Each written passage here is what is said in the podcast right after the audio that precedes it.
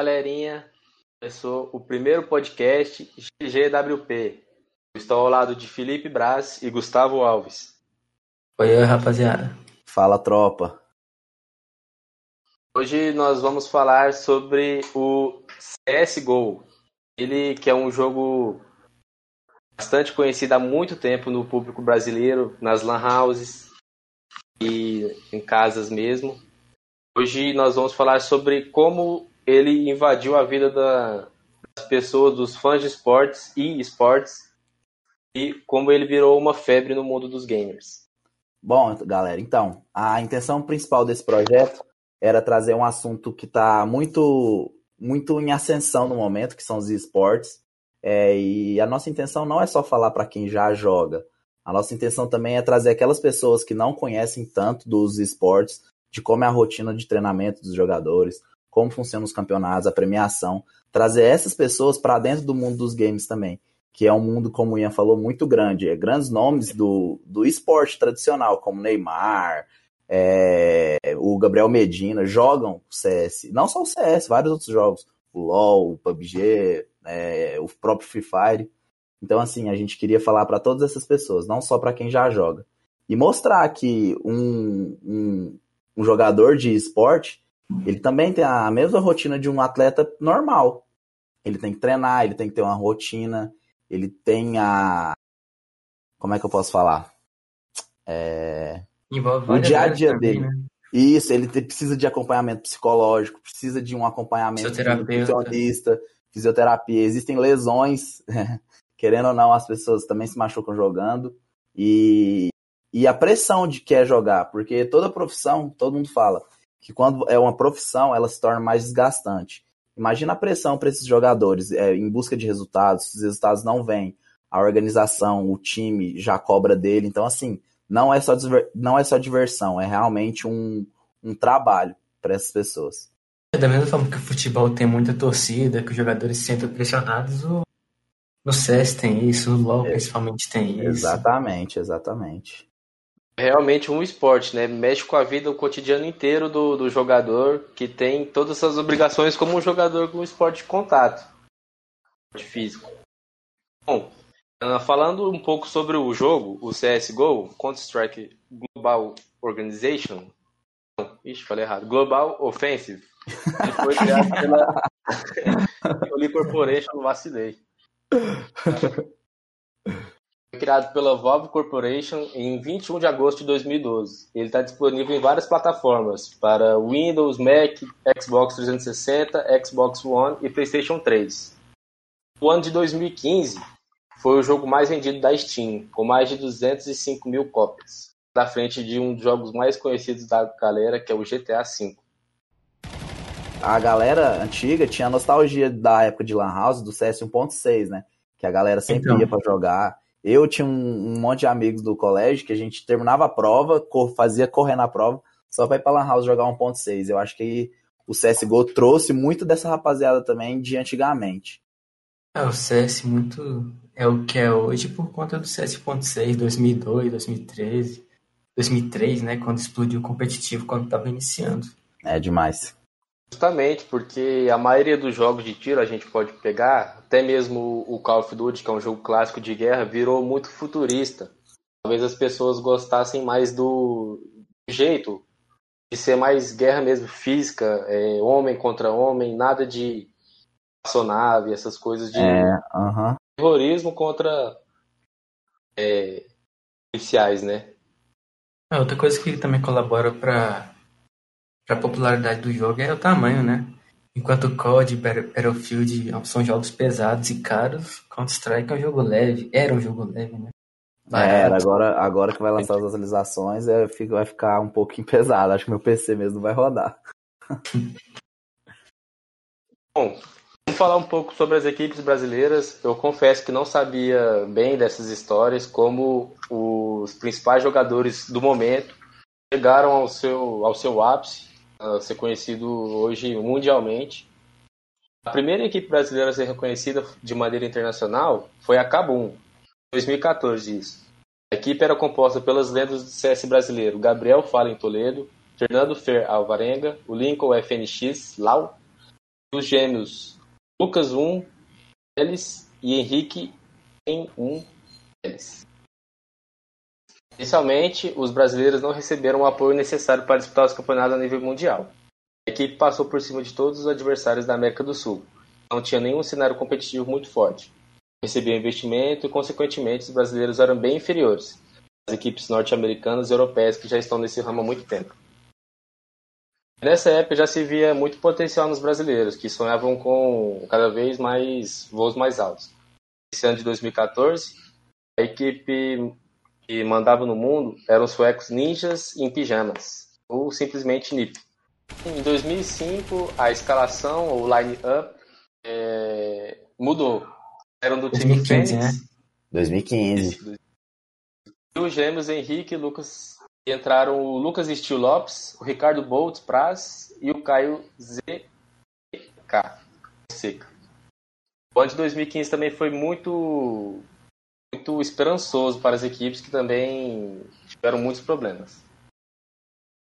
Acabam é, não quis custear a viagem dos jogadores para a Polônia, onde é, aconteceu o qualificatório para SS, é, é, ESL Onde Katowice, Major de CS, Mundial da categoria.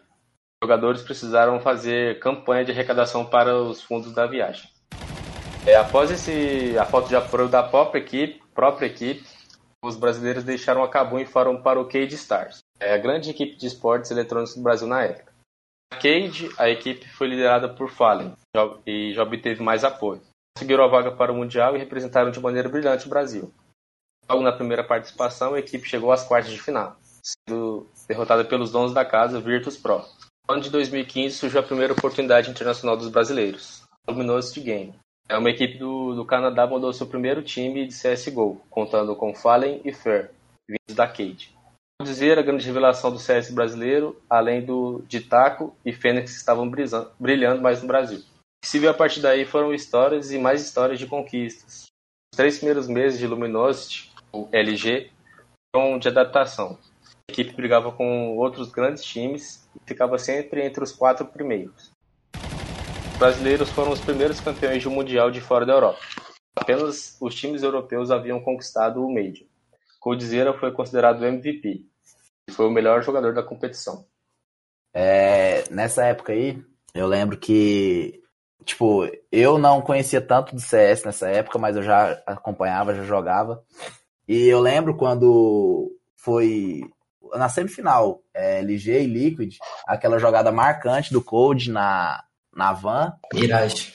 Na Mirage, então. E, cara, foi tipo um bagulho muito arrepiante que eu acho que eu não senti aquilo. Aquela vibração da, da torcida comemorando, dos jogadores comemorando, dos, dos próprios narradores que passam emoção para dentro do jogo. Eu acho que tinha muito tempo que eu não via aquilo nem no futebol, sendo bem sincero.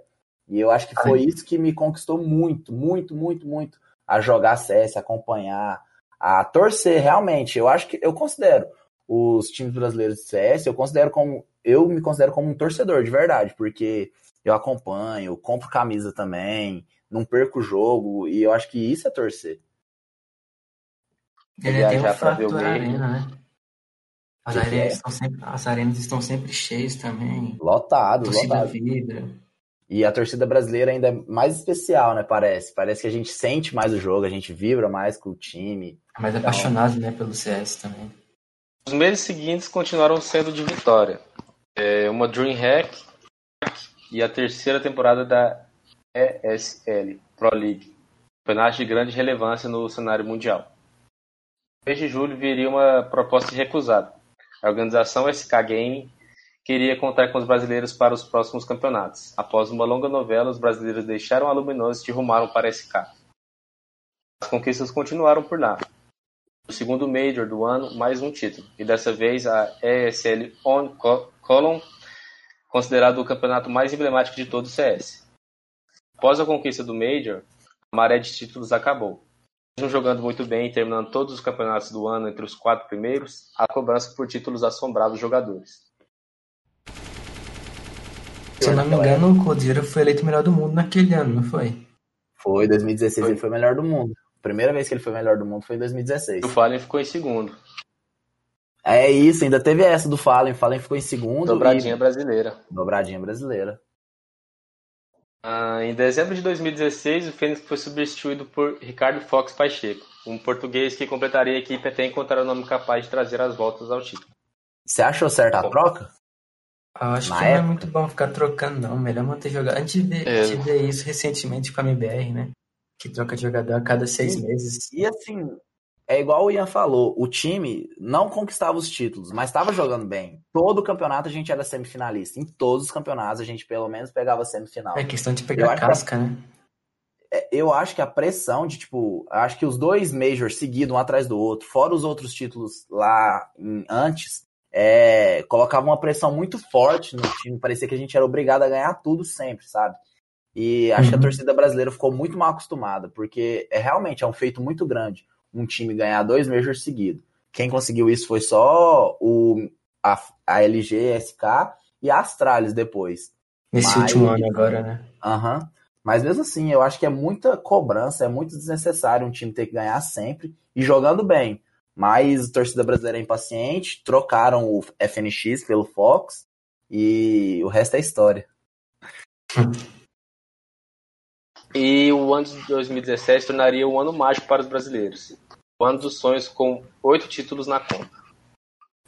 Após esses três torneios, a equipe voltaria ao topo do mundo. Cinco torneios presenciais, a equipe venceu quatro deles. PS Summit, IFM Sydney, DreamHack Summer e a terceira temporada de, é, da ECS. Além disso, conquistaram novamente a ESL One Column Dessa vez não era o Major, mas ainda assim um campeonato muito importante. Eh, chegaria em segundo, chegaria o segundo Major do ano. Aconteceu na Cracóvia.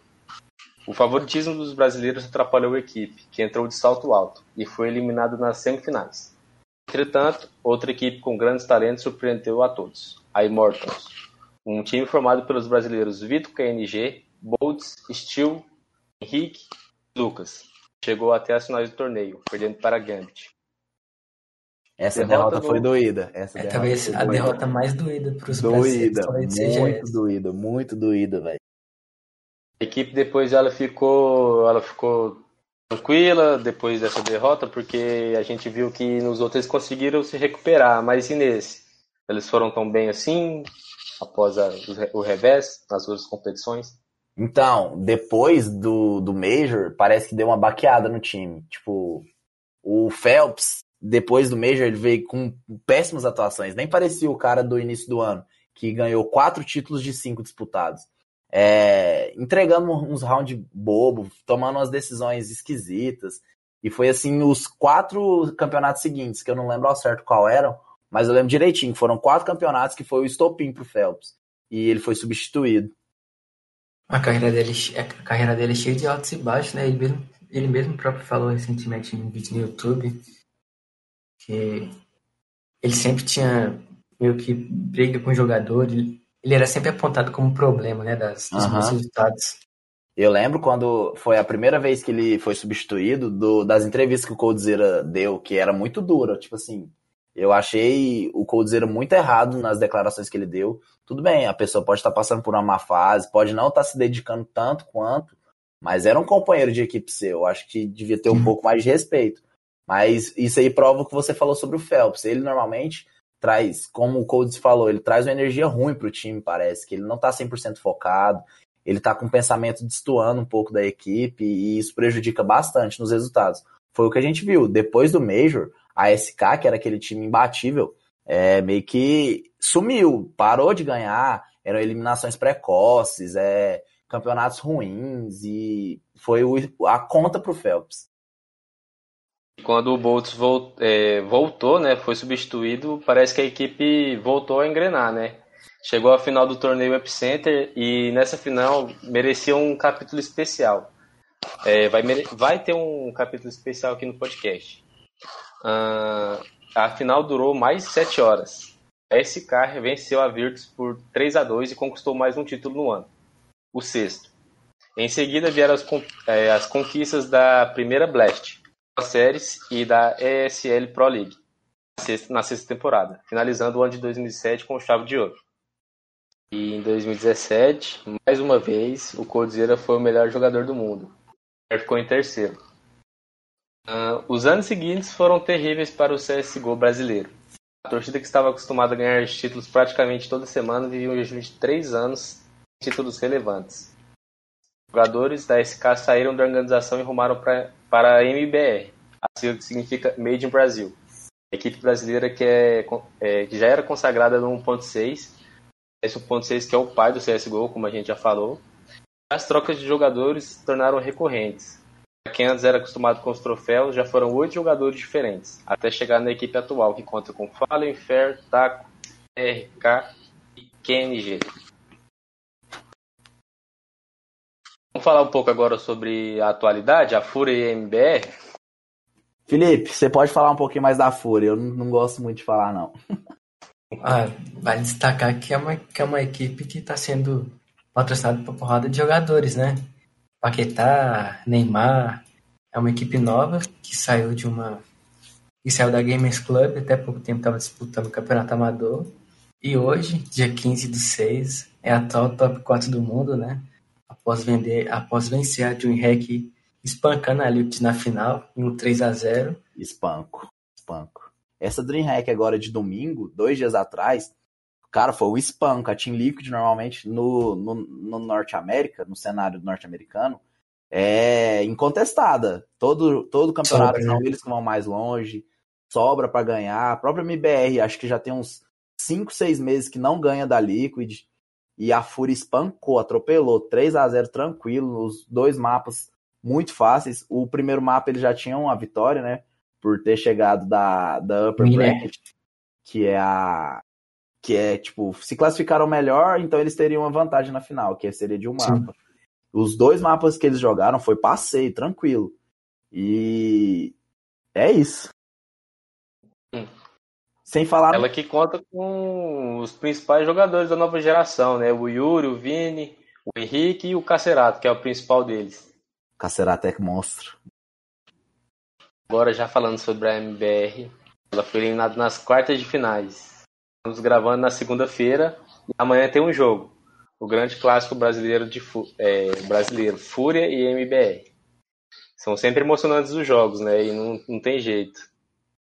E vai dar MBR, hein? Tomara, tomara. Eu acho, eu acho difícil ainda, por nada. Não, não, ó, a gente for levar em consideração. A Fúria vai chegar embalada, né? Se a gente for levar em consideração a história do jogo, é fúria. Mas os últimos, o último confronto, quem ganhou foi o MBR. É, mas foi uma MD1, né?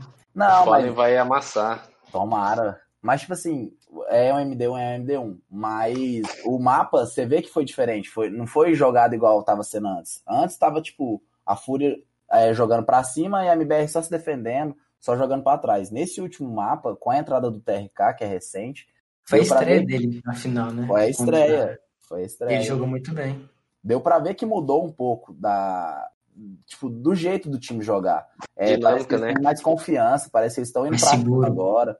Isso. Então assim, eu acredito, porque todo mundo sabe, não esconde para ninguém, que eu sou torcedor do MBR, eu não gosto muito da Fúria por conta do do que eles postam nas redes sociais.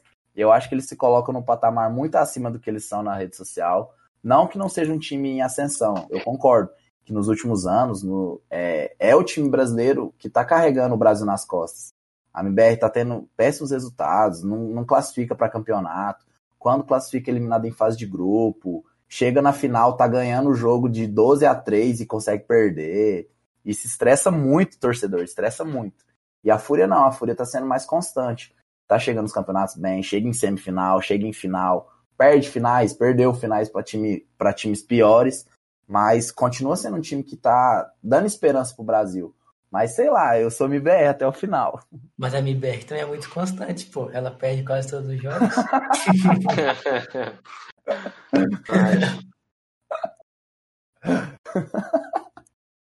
Bom, pessoal, para finalizar aqui, o último assunto, nós vamos falar do Major.